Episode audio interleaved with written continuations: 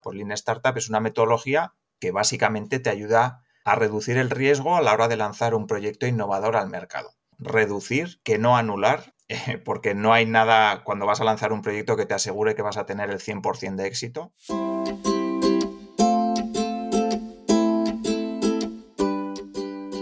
Hola, soy Laura Orzaiz y me encanta hablar de marketing, redes sociales, mindset y todo lo que hay detrás del fascinante mundo del emprendimiento. Me defino como una friki de los negocios, introvertida confesa y amante del buen café. Después de cuatro años de altibajos materializando mis ideas, me decidí a crear Yo Emprendedora, un espacio de inspiración, formación y empoderamiento femenino para salir de nuestras cuevas, aprender de las mejores y hacer mucha piña entre nosotras. Piensa en este podcast como tu ratito semanal para desconectar del día a día y reconectar contigo, tu negocio y tu misión. Y si quieres más, entra en yoemprendedora.es. Ahí encontrarás toda la información para apuntarte al club online y los coffee dates que mando todos los viernes.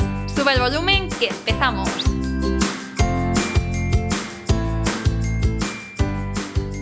Estás escuchando el episodio 144 del podcast Yo Emprendedora. Seamos sinceras, a veces los emprendedores nos empeñamos en complicarnos la vida con estrategias y metodologías enrevesadas para pasar de proyecto a negocio.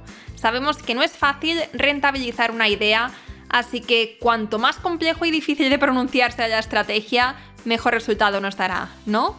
Pues no, más bien lo contrario, en la vida como en los negocios, menos es más. Y la metodología Lean Startup se basa justamente en esto, en pasar de proyecto a negocio poniendo el foco en las necesidades del cliente, contando con su retroalimentación hasta llegar a la versión final. Esto, que te he resumido en una línea, es de lo que hablamos en el episodio de hoy con Alfonso de Innocavi, emprendedor, formador y consultor de marketing online y Lean Startup. Alfonso lleva desde 2011 creando negocios siguiendo esta metodología y en los próximos minutos nos cuenta todo lo que necesitas saber para crear negocios de una forma orgánica, sostenible y eficaz. Espero que te guste y ya sabes que si lo compartes en tus stories y nos etiquetas a arroba innocavi con dos Ns y arroba yoemprendedora.es, pues me sacas una sonrisa. Muchísimas gracias y ya sabes lo que viene ahora. ¡Empezamos! Buenos días, Alfonso. ¿Qué tal? Bienvenido al podcast. Hola, eh, Laura. Pues, pues muy bien. La verdad que estoy muy contento de que me hayas invitado y de compartir este rato contigo. Así que muchísimas gracias. Pues lo mismo digo. La verdad es que es un gustazo estar aquí contigo. Va a ser una mañana completa porque ahora tú estás en mi podcast, luego yo voy a estar en tu podcast. Aquí se trata de ser productivos y de, de aprovechar al máximo el tiempo y no sé tú, pero a mí me gusta grabar mucho o hacer las cosas en bloque, ya sea podcast o cualquier cosa que me pongo a hacer y que yo puedo hacer, eh, ¿cómo se dice? En batches, ¿no? Como en bloques de tiempo, eh, aprovecho y, entonces me lo, no es que me lo quite del tirón, pero siento que estoy como mucho más eh, concentrada y como que, ya, como que fluye mucho mejor cuando hago las cosas así. Sí, a mí, a mí también. Vamos, de hecho mi calendario son todo bloques de colores para donde me planifico qué voy a hacer en toda la semana. Mira. Y, bueno, a veces me funciona y a veces no, ¿eh? También es verdad que voy moviendo algunos y no se debería hacer, pero, pero sí. A mí me va bien tener todo planificado. Mm. Bueno, pues hoy vamos a hablar de la metodología Lean Startup, de la que tú sabes mucho, eh, no solamente porque te hayas leído el libro, porque hayas hecho cursos, sino porque tú lo implementas y también esto que enseñas. Entonces, bueno, a mí me encanta siempre hablar con gente que, que de lo que habla es de lo que es lo que sabe porque lo ha vivido, porque lo ha experimentado y eso después, eh, o sea, me parece como súper interesante aprender de las experiencias de, otras personas. Entonces, bueno, eh, voy a aprovechar al máximo este ratito. No hemos hablado de Lean Startup por aquí todavía, así que estoy, tengo mucha curiosidad. Sí que tengo como visualizado este libro de, Lean Startup, eh, portada azul. siempre me aparece en los recomendados en Amazon cuando pongo emprendimiento pero todavía no me lo he leído, entonces que, sepas que voy aquí de cero, totalmente novata y seguro que hay alguna como yo también que está en plan eh, expectante de ver que, en qué consiste esto de, Lean Startup. Bueno, pues, pues eh, es sencillo. Eh, al final, Lean Startup es emprender o lanzar un proyecto aplicando el sentido común. Y ya está. O sea, con eso podríamos resumirlo, cortar aquí el podcast y irnos cada uno a nuestra casa a tomar un café. Pero... El sentido común, perdona, que es el sentido... Em, que es el sentido menos común, decía el otro día eh, cuando estuve en el, podcast de, Oscar Feito, lo dijo y me encantó esa frase, el sentido común que es el menos común. Eso es, ese es el principal problema que tenemos cuando emprendemos porque, porque, bueno, cuando estamos metidos en nuestro proyecto, pues digamos que la vista se nos suele nublar bastante, ¿no? Es como cuando hablas de tus hijos. Pues claro, como padre o como madre, pues ves a tus hijos de una manera muy diferente a como los ven desde fuera, ¿no?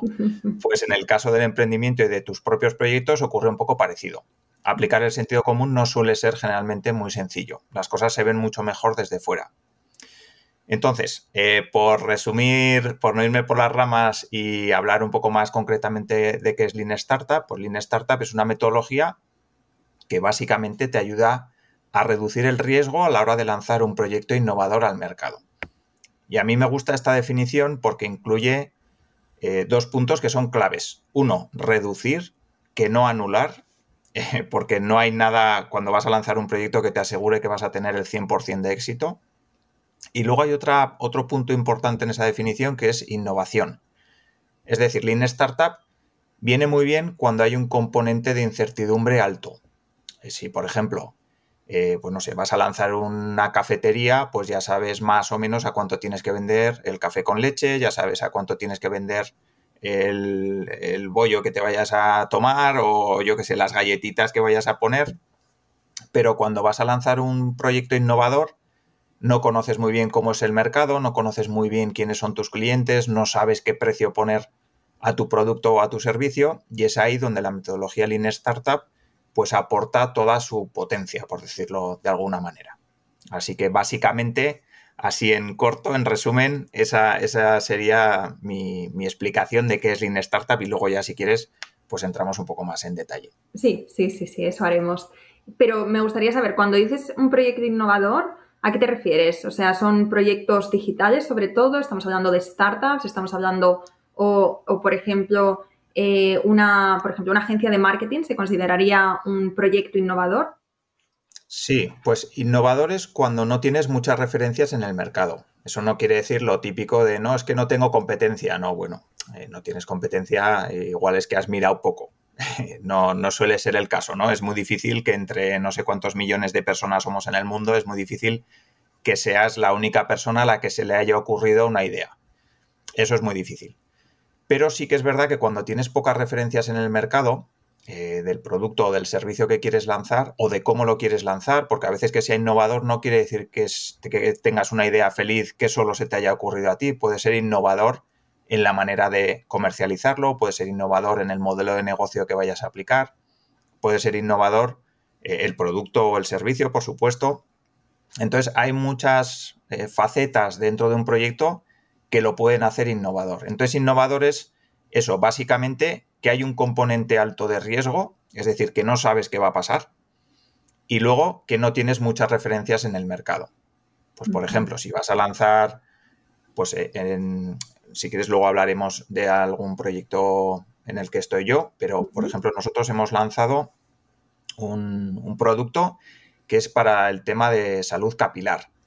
Bueno, pues es un producto innovador porque es un producto natural que se diferencia un poco de lo que hay en el mercado. También hemos intentado diferenciar la manera de comunicar, el contenido que publicamos, todo ese tipo de cosas. Eh, el precio eh, al que hemos puesto el producto, la línea en la que queremos seguir con ese producto y que nos va a diferenciar un poco de lo que ya existe en el mercado. Entonces, ahí hay ciertos componentes innovadores que también, cuanto más innovador es un proyecto, más componente de riesgo tiene, de si saber si te va a ir bien o te va a ir mal, ¿no? Y entonces, eh, básicamente eso es lo que yo entiendo por un proyecto innovador. Vale, me parece eh, súper interesante. Vamos a hablar más de, de esto. Pero ahora me gustaría que, nos hablaras de, los proyectos que has lanzado hasta ahora, de por qué te has decidido por este modelo de negocio, bueno, modelo o metodología, mejor dicho. Y háblanos un poco de esto, ¿no? De, los proyectos, de, por qué esta metodología y, por qué empiezas, ¿no? De dónde sale este, este germen emprendedor. Vale, vale. Pues bueno, intentaré no extenderme mucho y darte una versión, tampoco la minimalista, minimalista, pero algo intermedio, ¿vale? Si ves que me extiendo mucho, pues me, me dices. Vale. Vale. Bueno, yo estudié ingeniería industrial y ahí, bueno, pues eh, hice piña con dos, amigos. Eh, uno de ellos lo conocía desde antes de haber hecho Bupico. O sea, ya solo decir Bupico ya da una idea de que soy un tipo bastante antiguo ya. Por no decir viejo. Y, bueno, eh, estudiamos ingeniería los tres y entonces siempre estábamos pensando pues en ideas de negocio, en lanzaremos no sé qué, haremos no sé cuánto, siempre buscando cosas innovadoras que, bueno, nos daban un poco de chispilla, ¿no? Mientras estudiábamos. Pero es verdad que en aquel entonces, bueno, yo acabé la carrera en 2001, eh, ha llovido desde entonces, eh, emprender no era una palabra que estuviera en boca de, nadie, vamos, no, entonces no había emprendedores, había gente que montaba empresas, había empresarios y había gente que curraba para esos empresarios, ¿no? Entonces, bueno, nosotros siempre teníamos ideas de negocio ahí, unas más locas, otras menos y otras loquísimas, ¿no? Y entonces, eh, bueno, pues cada uno, cuando terminamos la carrera, nos dedicamos a trabajar. Yo trabajé 10 años en la industria. Eh, como ingeniero de procesos, luego como director técnico en otra empresa, siempre relacionado con el mundo del plástico y tal. Pero en la, bueno, cuando estaba de director técnico, en, pues en, 2000, en 2011, eh, estaba muy harto ya de, estar allí, no, no, disfrutaba absolutamente nada, ni del trabajo, ni de mi jefe, ni, ni de nada. Y surgió la oportunidad eh, como seguía teniendo relación con mis amigos, con esos dos amigos, y seguíamos pensando en ideas de negocio y tal, surgió la oportunidad de una beca emprendedor que se llamó, eh, fue un programa que salió en Navarra, Navarra está en el norte de España, por si nos escucha alguien de, fuera. Y entonces ahí surgió un programa, ese programa que era para emprendedores, ¿no? Y seleccionaban, ahora no recuerdo si eran 18 o 20 proyectos, una cosa así, de, de Navarra o de alrededores, y bueno, pagaban una cantidad por estar ahí y recibías mucha formación, ¿no? Y además acompañamiento a la hora de lanzar el proyecto. Entonces, ahí fue donde conocí las metodologías Lean Startup, porque nos dieron bastante formación y tal. Bueno, vino una de las primeras personas que yo conocí que hablaba de, de esta metodología. A mí todo aquello me parecía novedosísimo, entonces empecé a tener contacto con el mundo online, del marketing online, de WordPress, me hice mi primera cuenta de Twitter, eh, yo qué sé, eh, la cuenta de Facebook eh, en aquel entonces, o sea que, vamos, que no, fui de los primeros ni mucho menos. Y aquel proyecto era un proyecto tecnológico, era un sistema, lo que habíamos pensado nosotros era un sistema que abría y que te abría las puertas de los portales y de los garajes cuando te acercabas gracias al móvil, ¿no? Al Bluetooth del móvil.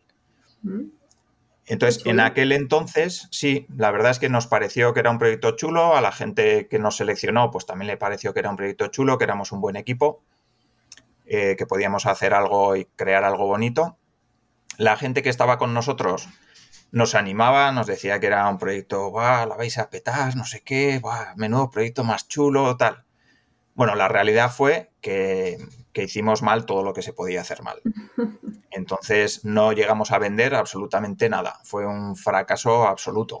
Y en aquel entonces, eh, pues fue un chasco importante, porque, bueno, de hecho estábamos los tres que éramos amigos, dejamos de serlo durante un tiempo, perdimos dinero, perdimos tiempo, perdimos ilusión, perdimos un montón de cosas, ¿no?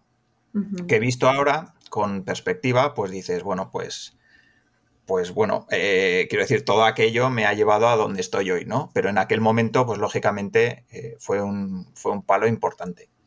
Y es lo que digo siempre, que parece que, fallar o fracasar es algo bonito y algo que te curte y algo que todo el mundo parece casi que debería buscar, pero la realidad es que yo si puedo elegir prefiero no fracasar y que todo me salga bien. Entonces, lo del fracaso, pues bueno, yo prefiero aprender del fracaso de otros más que vivirlo, ¿no? Pero ¿Qué pasa? Pues que cuando emprendes, pues lógicamente te, toca. Una u otra vez te toca. Entonces, pues aquella vez nos tocó. Nos tocó, pero también por eso, porque habíamos hecho mal todo lo que se podía hacer mal. Nos juntamos tres perfiles que éramos muy parecidos, éramos los tres ingenieros, ninguno no tenía en aquel entonces ninguna vertiente comercial, digamos, éramos bastante técnicos Eh, éramos amigos, teníamos diferentes objetivos para el proyecto, diferentes miras. Yo dejé mi trabajo y me dediqué 100% al proyecto, los otros dos amigos no.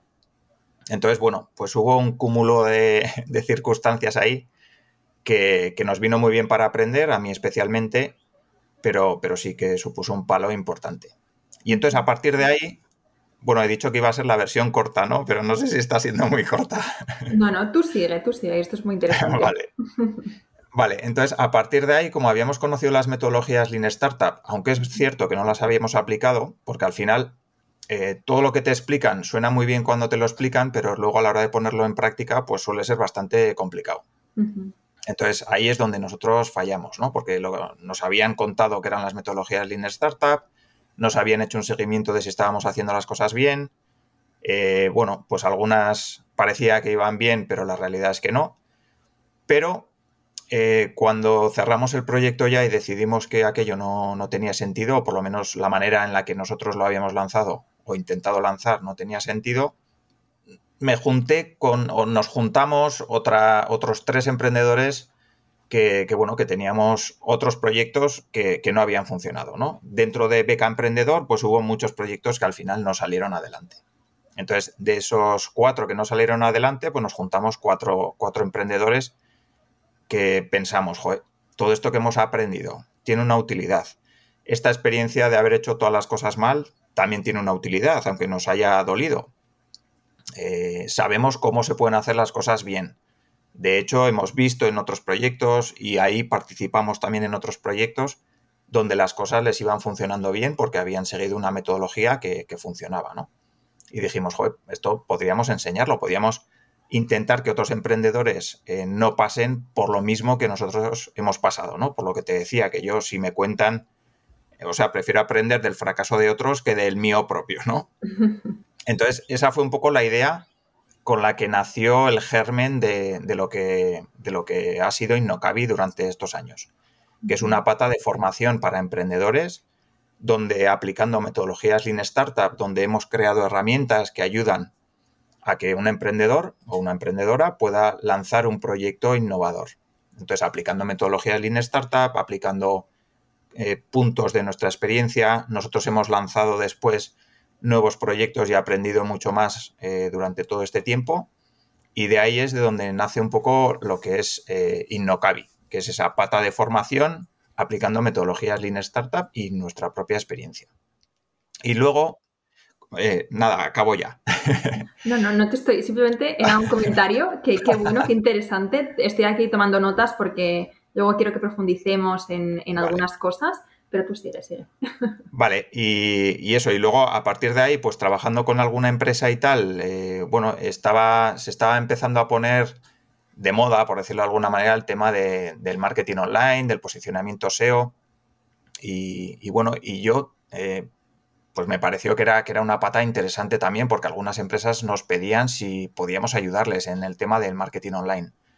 Yo me empecé a meter mucho en temas de SEO porque veía páginas por ahí que se posicionaban delante de nuestros artículos que escribíamos en Innocabi y decía, ¿cómo hacen estos tíos para estar por delante si tienen un artículo que es peor que el mío? Y entonces eh, yo me empecé a, profundizar mucho en temas de SEO, a profundizar en, herramientas de marketing online. Eh, entonces estábamos tres, tres socios ya, eh, que eran eh, Matías Hernández, Ana Hernando y yo. Y luego de Innocabi salieron eh, un par de proyectos. Anne le tiraba mucho el tema de la moda y tal, y entonces se dedicó a un proyecto personal en el mundo de la moda. Matías fundó lo que hoy en día es Belites, que es una empresa que hace material para CrossFit y que es una empresa que, está funcionando muy bien y que ha lanzado un crowdfunding con su nueva comba y ha recaudado más de medio millón de, dólares, creo que es, a ojo. Y yo me quedé con Innocabi, que, bueno, a mí me seguía gustando todo el tema del marketing online. Me quedé con la marca Innocabi, llegamos a un acuerdo entre los tres y, y, bueno, pues a día de hoy yo sigo con Innocabi porque es algo que me gusta mucho, el tema de marketing online me gusta mucho el tema de, emprender, de la formación para emprendedores y cómo aplicar Lean Startup. Y durante todo este proceso, pues también hemos lanzado algún otro proyecto interesante. Así que ya, ya me callo. y de, de, estos nuevos proyectos, me imagino que todos es usando esta metodología, ¿no? Sí, lo que, bueno, hay proyectos de, todo. Básicamente, desde que, desde que nació Belites, que, lo fundó Matías, hasta, hasta ahora todos los proyectos que han nacido con Innocavi o que tienen relación con Innocavi, intentamos siempre aplicar la metodología Lean Startup. Y la metodología Lean Startup va, parte siempre de intentar encontrar un problema.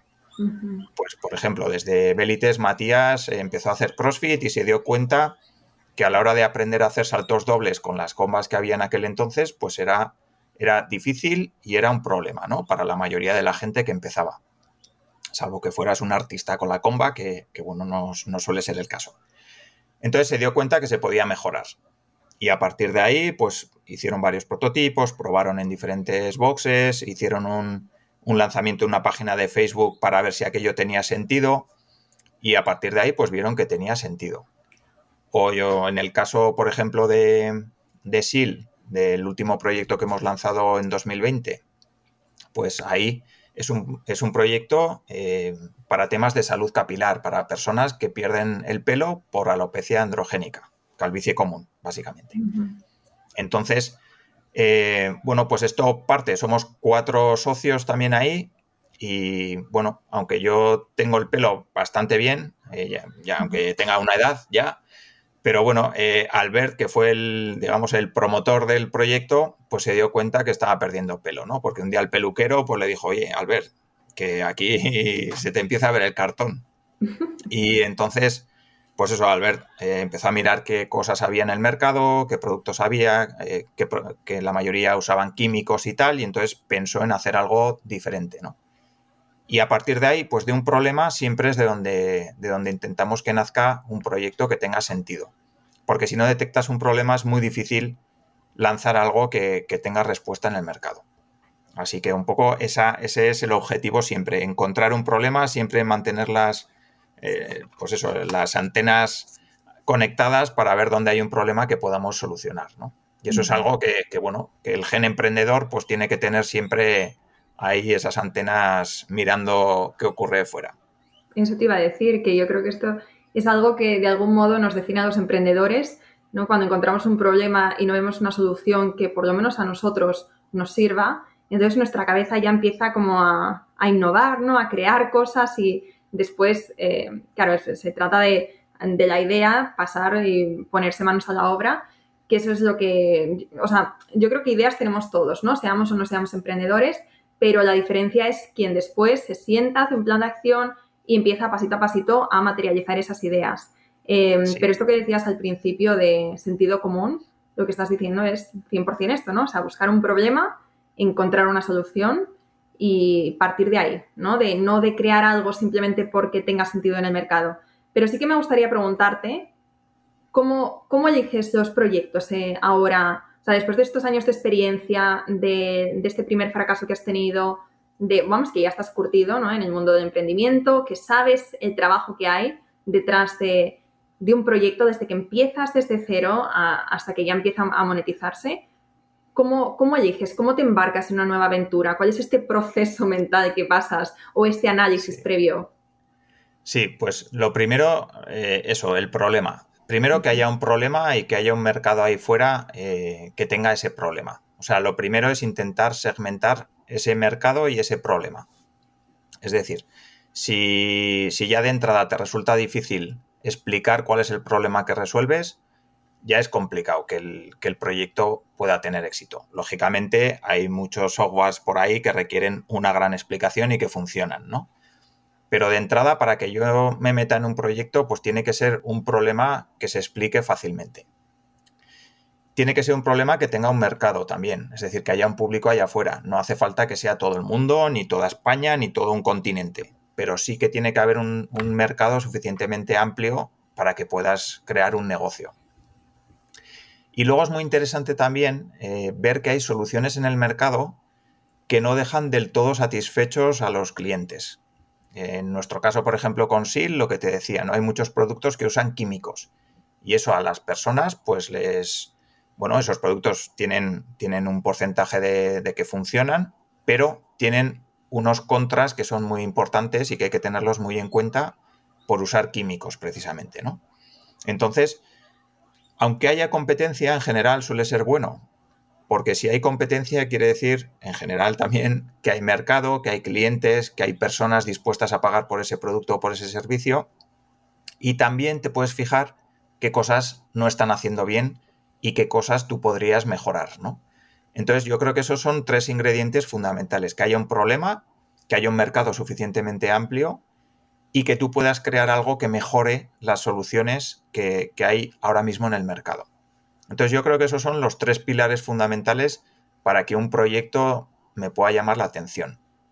Y luego, lógicamente, pues que, tenga el tiempo necesario para, o sea, que tenga tiempo y que el proyecto me, me guste. Eso también es fundamental. O sea, eh, no me metería en un proyecto que de entrada no me llame nada. es, muy difícil. O sea, por mucho mercado que tenga, por mucho que resuelva un problema, si a mí no me, pues yo qué sé, ahora se me ocurre una funeraria, pues, pues no me metería en una funeraria porque no, no, me, no me llama. Claro. Entonces, yo creo que esos son los ingredientes básicos, sí. ¿Y qué modelo de negocio a ti es el que, el que más te atrae? O no sé si los proyectos que tienes o que has tenido que has tenido diferentes formas de monetizar, pero aquí me refiero los proyectos que lanzas o, los que prefieres, ¿qué tipo de vía de monetización buscas o cuál es, o, cuál es la que mejor te funciona? Sí, em, o sea, siempre lo ideal es tener un, producto que sea recurrente. O sea, por ejemplo, em, pues alguien que, no sé, si vas a lanzar un curso sobre Lean Startup, pues lo lanzas una vez, lo vendes y ya está, ¿no? Digamos que es una venta puntual que está muy bien, pero no hay una recurrencia. Lo interesante es intentar derivar de ahí productos que sean recurrentes. Es decir, que, la persona que está satisfecha y que te ha comprado un producto, pues luego sea mucho más fácil que te compre más, que te compre ampliaciones de ese producto o lo que sea. Entonces yo creo que los productos que son una membresía, pues funcionan muy bien. Y no, y estamos acostumbrados siempre a cuando hablamos de membresías, pues hablar de membresías de contenidos. Pero por ejemplo, SIL es una membresía porque tenemos un pack que se manda cada dos meses. Entonces, la persona que nos prueba, que prueba un champú, que prueba un agua esencial y le gusta, pues luego se suscribe al pack y le va llegando cada dos meses. Entonces, este es un modelo de negocio muy interesante porque te genera una recurrencia, te genera eh, bueno, si los clientes están contentos y el producto les gusta, pues, pues eso, aparte de que tienes una recurrencia, hablan bien de ti, eh, tienes unos ingresos que más o menos puedes predecir, porque eso es otro de los problemas que tenemos cuando lanzamos un proyecto, que no sabemos qué ingresos vamos a tener el mes que viene, si, es un, si son ventas puntuales, ¿no? Entonces, con un, con un tema de recurrencia, con una membresía, la, gran ventaja que tienes es que tú sabes pues más o menos eh, cuánto vas a vender el mes que viene, o por lo menos basado en, el histórico que, vas teniendo, ¿no? Entonces, yo creo que ese modelo de negocio donde hay recurrencia, eh, creo que es el mejor para mí, bajo mi punto de vista, ¿no? Ventas y recurrencia, juntar esas dos palabras en la misma frase, pues es muy interesante. Sí, estoy de acuerdo. Bueno, este es el modelo de negocio que tenemos en Yo Emprendedora y es verdad que te da como esa, esa paz, ¿no? Esa paz mental de saber más o menos lo que vas a tener cada mes. Que eso en el mundo emprendedor es bastante, es bastante complicado, pero lo consigues con un modelo de suscripción. Que luego es verdad que, puede cambiar, que puede variar mes a mes, porque hay altas, hay bajas, pero por lo general te puedes hacer como este esquema, ¿no?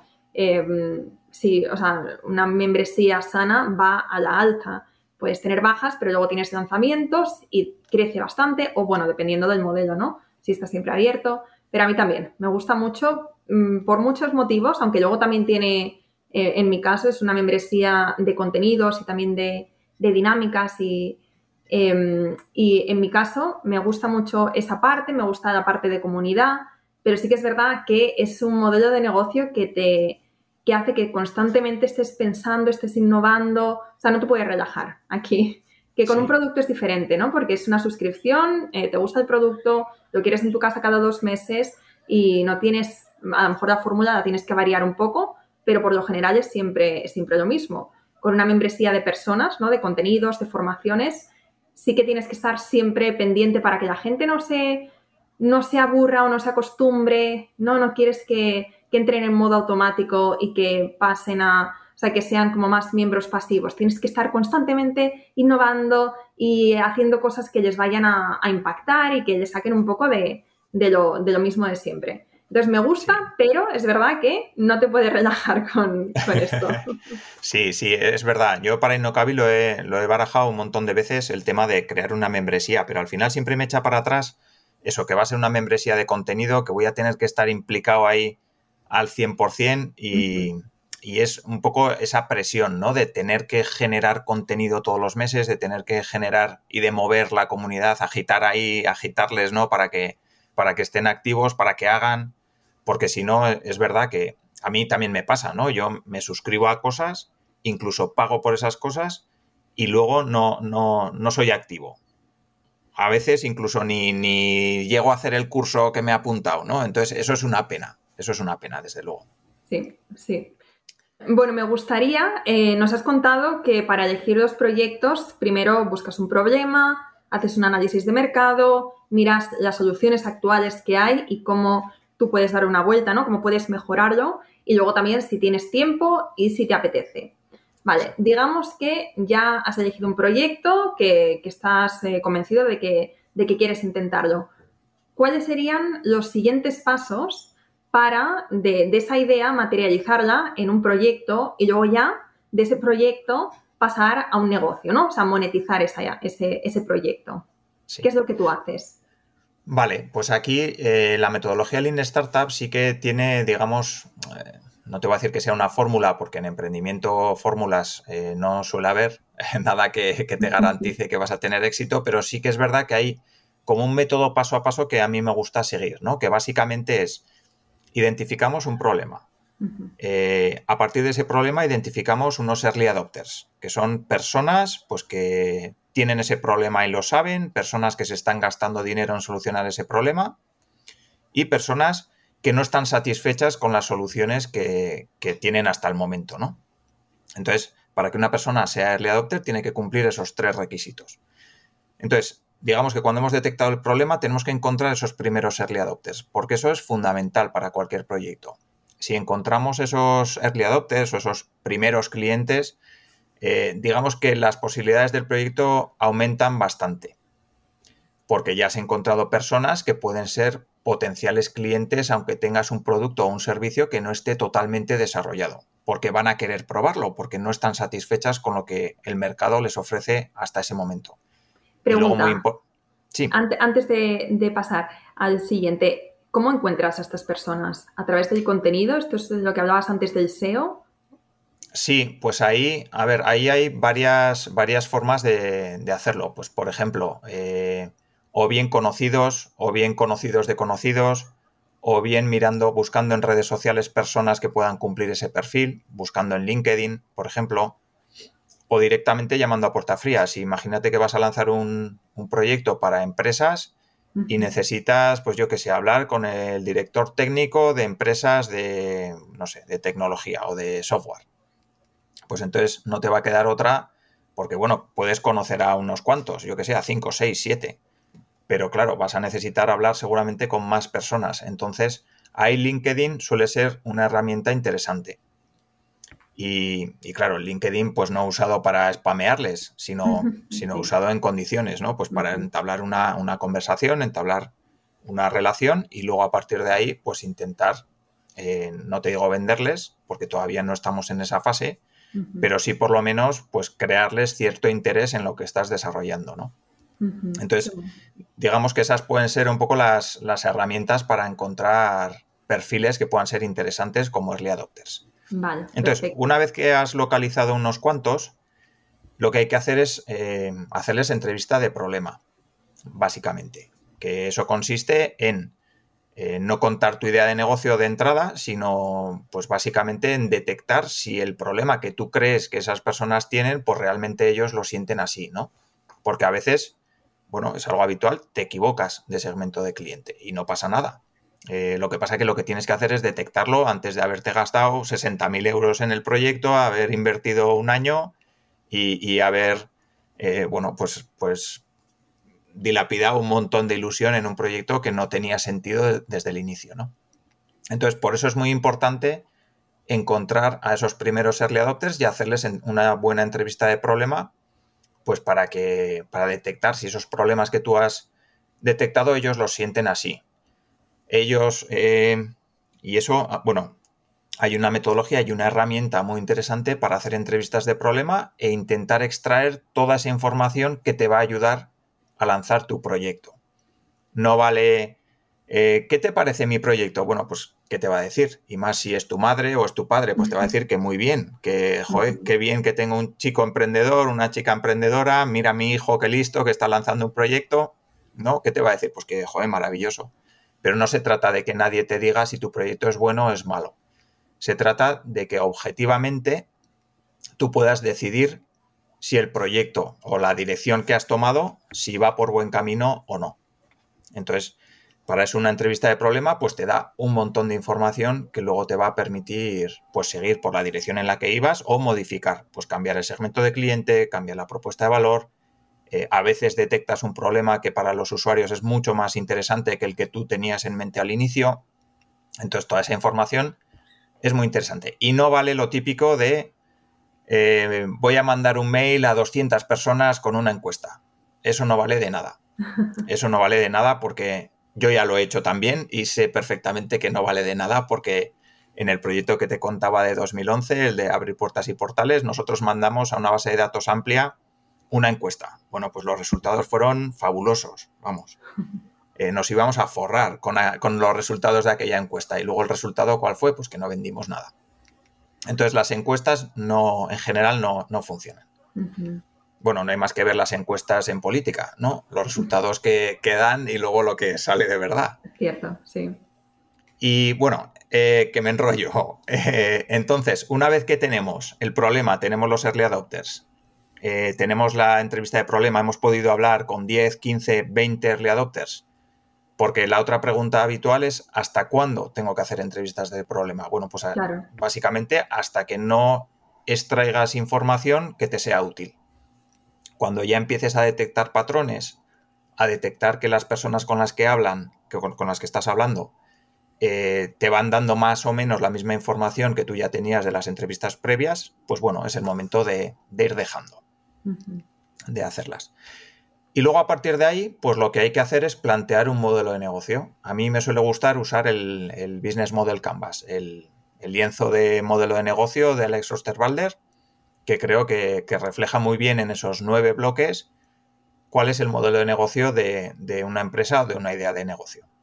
Entonces, ahí lo que se hace es plantear eh, pues, cuál es la propuesta de valor, cuáles son los clientes, cómo vas a generar ingresos, cómo vas a cuáles son los gastos que vas a tener, los canales con los que vas a hacer llegar tu producto o tu servicio al cliente, cómo es esa relación con el cliente, eh, cuáles son las actividades clave, los recursos clave y las eh, sinergias clave, los socios clave, que se llama.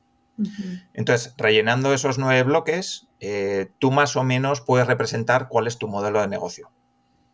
Y luego a partir de ahí, pues surgirán una serie de hipótesis más críticas que son las que tendrás que testar en el mercado. Pues por ejemplo, si el segmento de cliente que has detectado, pues realmente está dispuesto a pagar. Eh, ¿Cuánto están dispuestos a pagar? Si la propuesta de valor que has elaborado, pues realmente es interesante para ellos o no. O a veces puede ser una hipótesis crítica eh, el canal de distribución de cómo vas a hacer llegar tu producto o tu servicio al mercado etcétera. O sea, dentro de lo que es el Business Model Canvas, tú vas eh, seleccionando las hipótesis más críticas y de ahí haces un ranking y dices, pues la más crítica es esta. Esta, si no se cumple, eh, mi modelo de negocio se va al traste. Entonces, esa es la hipótesis que primero tienes que testear. Entonces, a partir de ahí, ¿qué es lo que se hace? Pues se plantean experimentos. A veces incluye hacer un prototipo de tu producto y otras veces pues puede ser crearte una landing page, eh, no sé, comprar algo de tráfico en Facebook o en Google Ads y ver si los usuarios eh, responden ¿no? a esa propuesta de valor que tú planteas en esa landing page. Si alguien se registra o incluso paga o lo que sea, pues entonces es una muy buena forma de testar esa, esa hipótesis, ¿no? Y entonces lo que hacemos es ir testando las diferentes hipótesis de más críticas a menos hasta que más o menos todas las hipótesis que tenemos en nuestro modelo de negocio, pues las hemos testado en el mercado. ¿Eso qué quiere decir? ¿Que tenemos un 100% de probabilidad de tener éxito? Pues no, porque el mercado, al final, lo que digo siempre, eh, pues eso, tener un 100% de probabilidades de éxito, nadie te las va a garantizar, ni la metodología Lean Startup, ni yo, ni alguien que haya emprendido 18 veces. Pero sí que es verdad que se trata de ir reduciendo el riesgo. Cuanto más lo reduzcamos, las posibilidades de tener éxito van creciendo, ¿no?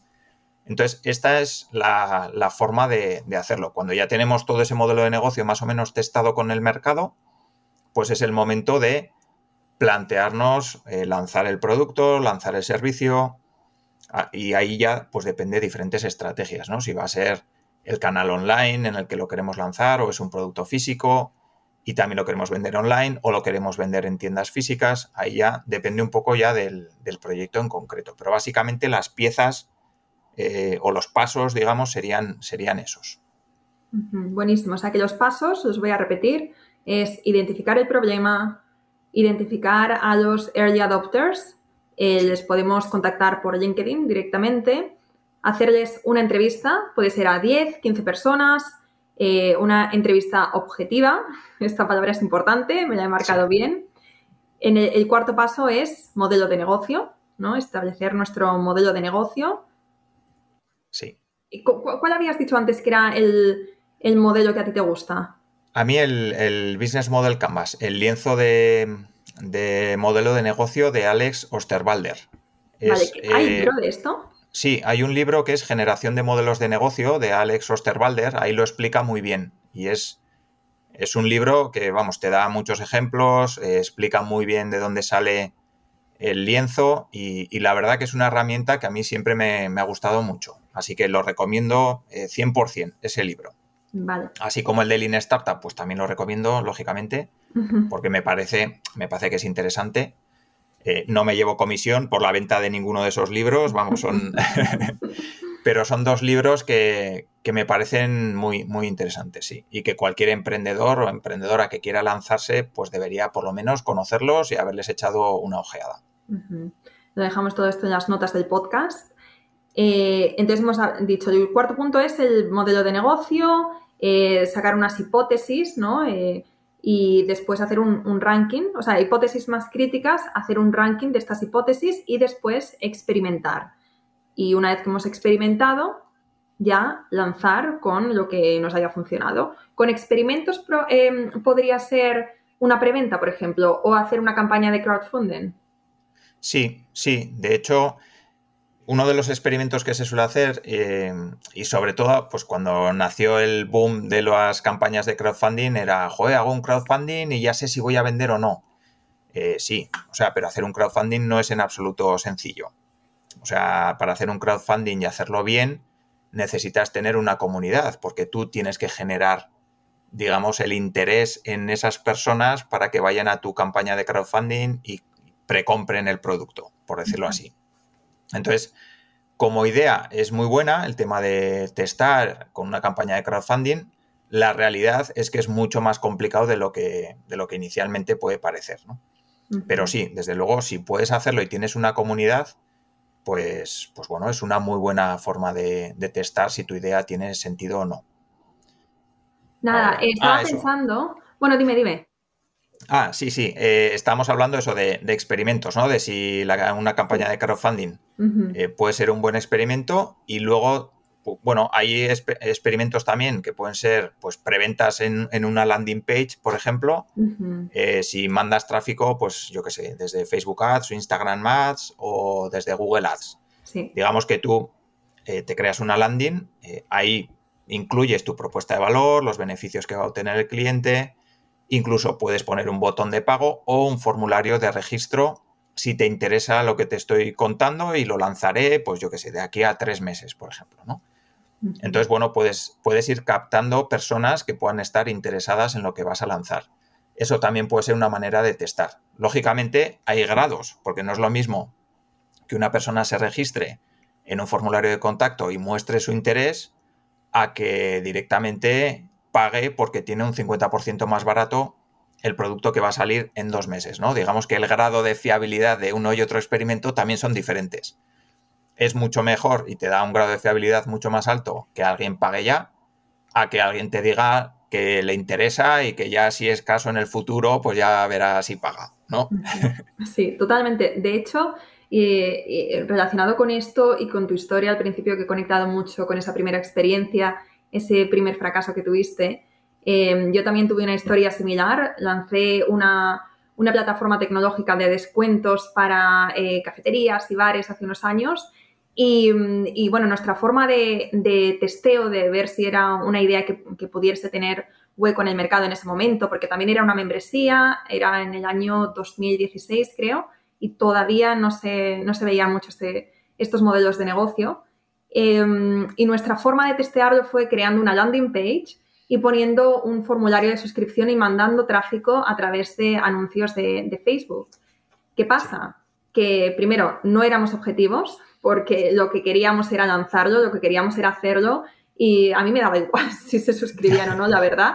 Mi chico era el que me decía, no, hay que hacerlo, bueno, es mucho más, tiene esta cabeza más emprendedora y, y entonces, bueno, pues lo hicimos así, pero realmente y lo que, a lo que eh, quiero llegar con esto es que tuvimos suscripciones, pero después, a la hora de, la verdad, meses después, cuando pusimos todo este capital, cuando creamos la plataforma, con todos los líos para, vamos, la que nos metimos con los programadores, em, después no había nadie al otro lado interesado en comprar. Y eso que era una membresía súper súper económica, o sea, era un precio súper simbólico. Entonces ahí, lo que has dicho de hacer testeo, pero hacer testeo y em, que la gente tenga que pagar una cantidad, aunque sea simbólica, pero realmente yo creo que, nos va a dar muchas más pistas de si realmente hay gente interesada, porque a lo mejor el concepto les gusta, ¿no? En nuestro caso les gustaba que, fuéramos a hablar o que les fuéramos, les fuéramos a mostrar las mejores cafeterías y bares de, de sus ciudades y que encima pudieran tener descuentos, pues qué guay, ¿no? Pero luego el pagar por descuentos no, no cuajo en ese momento. Entonces, eh, sí, o sea, estoy 100% de acuerdo contigo. Si puede ser eh, un testeo más verídico, ¿no? Es como put your mouth put your money where, your mouth is, ¿no? Como se dice en inglés. Pon tu dinero donde está tu boca. Sí, sí, eso es. O sea, al final, al final, el momento de la verdad es cuando una persona tiene que pagar. Y, y ese momento de la verdad es generalmente lo más crítico en un modelo de negocio. Entonces, las promesas están muy bien, lo de intentar adivinar el futuro está muy bien, pero lo que de verdad te va a dar datos que sean útiles para tu negocio es cuando la gente tenga que sacar la tarjeta y pasarla o no pasarla. O decir, no, bueno, no, que al final y se la guardan otra vez. Ese, ese es el momento clave. Porque para predecir el futuro en general somos muy malos, ¿no? Sí. Es lo típico de, sí, ya este año, en enero, ¿no? Voy a apuntarme al gimnasio, voy a hacer deporte, voy a aprender inglés, voy a dejar de fumar. Y luego, ¿qué pasa? Pues que para el mes y medio ya se te ha olvidado todo aquello que habías dicho que ibas a hacer, ¿no? Pues entonces, eh, como emprendedores suele pasar un poco lo mismo. No, sí, sí, cuando lo saques ya te compraré. Sí, 50 euros, no, hombre, eso es barato. Yo te pagaría 80. Ya, ya. Luego lo sacas y no te, y no te pagan. Entonces, sí, eso es interesante saberlo. Bueno, pues eh, hemos, yo creo que desgranado bastante bien la metodología de una startup, los pasos para empezar, ¿no? Para hacer este análisis, para hacer el testeo. No sé si hay algo más que quieras comentar, que, creas que puede ser interesante para los emprendedores que digan, ostras, esto, esto me gusta, esto tiene sentido, ¿no? El sentido común en este caso eh, tiene sentido y voy a empezar así con mi proyecto. ¿Hay alguna recomendación, algún consejo que quieras darles antes de, ponerse de lleno con esto? Sí, hay uno y que no tiene nada de glamour, pero que es fundamental cuando vas a lanzar un proyecto y es tener paciencia. Eh, y yo soy el primero que muchas veces eh, te calienta la cabeza diciendo, joder, cago en la mar, esto va despacio, esto no tira, esto no... Pero es verdad que en el mundo del emprendimiento las, las prisas siempre suelen ser malas consejeras. Cuando quieres que algo corra mucho, eh, generalmente va lento. Cuando sobre todo si tienes prisa. Hay, a mí hay, bueno, me, yo mando un mail al día y me llegan muchas respuestas de personas que quieren lanzar proyectos y tal, ¿no? Entonces, hay muchas veces que, y me suele dar pena, no, o sea, no pena de, qué pena de tío, sino gente que quiere emprender porque tiene una necesidad puntual, actual. Entonces, si necesitas emprender y necesitas dinero, eh, o al revés, si necesitas dinero y has pensado en emprender, eh, mejor que aparques lo de emprender y te busques un sueldo por cuenta ajena. Porque lo de emprender te va a llevar mucho tiempo. Hace falta paciencia. Eso de yo lanzo mi proyecto y me voy a una isla a tomar caipiriñas y mirar cómo sube mi cuenta corriente, pues generalmente no, no es así. Vamos, yo no conozco a nadie que, que le haya pasado eso. Yo tampoco. Entonces, por mucho que veamos muchos anuncios por ahí de gente que la peta, gente que se está forrando, gente, bueno, pues no es lo habitual. Y el que lo ha conseguido es a base de trabajar y trabajar lo que no está en los escritos. Entonces, la paciencia es fundamental. No querer petarla en el primer año. Eh, y si montas algo, que sea algo que te llene y que te, que te guste porque al final el emprender es como un diente de sierra. Hoy estás arriba, mañana estás hundido en la miseria y dices, vaya mierda, ¿quién me habrá mandado meterme en esto? Y luego al día siguiente otra vez te vuelve a soplar viento a favor y vuelves a estar contento y feliz otra vez con el proyecto que tienes, con el mercado, con otra vez con ilusión. Entonces, si, no eres consciente de que esas, esos altibajos te van, a, te van a pasar y no tienes paciencia, eh, emprender puede ser un auténtico martirio. Yo, yo a veces, antes cuando, bueno, cuando dábamos formaciones presenciales y tal, muchas veces decía que yo iba ahí a quitarles las ganas de emprender, porque había gente tan hipermotivada que yo les veía y decía, pues este se va a meter un estacazo en cuanto salga por esa puerta.